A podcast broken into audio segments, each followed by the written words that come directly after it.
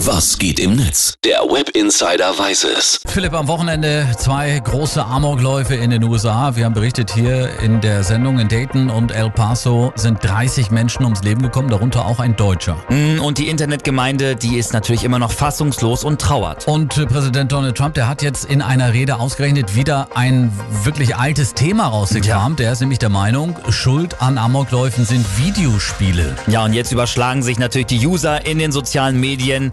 Jonas Kercher, der schreibt bei Facebook, ja, liebe Medien, Ego-Shooter machen Menschen zu Amokläufern, genauso wie Leute, die FIFA spielen, zu Profifußballern werden. Ja, und wer das Rennspiel Need for Speed spielt, ja, der wird ein Auto. Ja. ja, genau.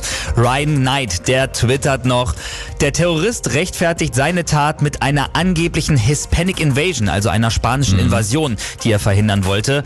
Das hat er sicherlich nicht aus Computerspielen, sondern diese Unworte hat er vom Präsidenten der Vereinigten Staaten. Und es ist auch ganz offensichtlich wieder, dass äh, Donald Trump versucht, die Waffenlobby zu schützen. Ja. Das ist eigentlich immer nach irgendwelchen Amokläufen. Stattdessen legt er den Fokus jetzt auf äh, die Bestrafung des Täters. Er will die Todesstrafe für Hassverbrechen. Mhm, genau. Und David Schneider, der schreibt dazu noch auf Twitter, Japan und Korea sind die Länder mit der höchsten Rate an Menschen, die Videospiele spielen. Ergo müsste es ja da dann auch die meisten Amokläufe geben. Ist aber nicht so. In den USA sind dieses Jahr in Amokläufen schon unglaubliche 251 Menschen umgekommen.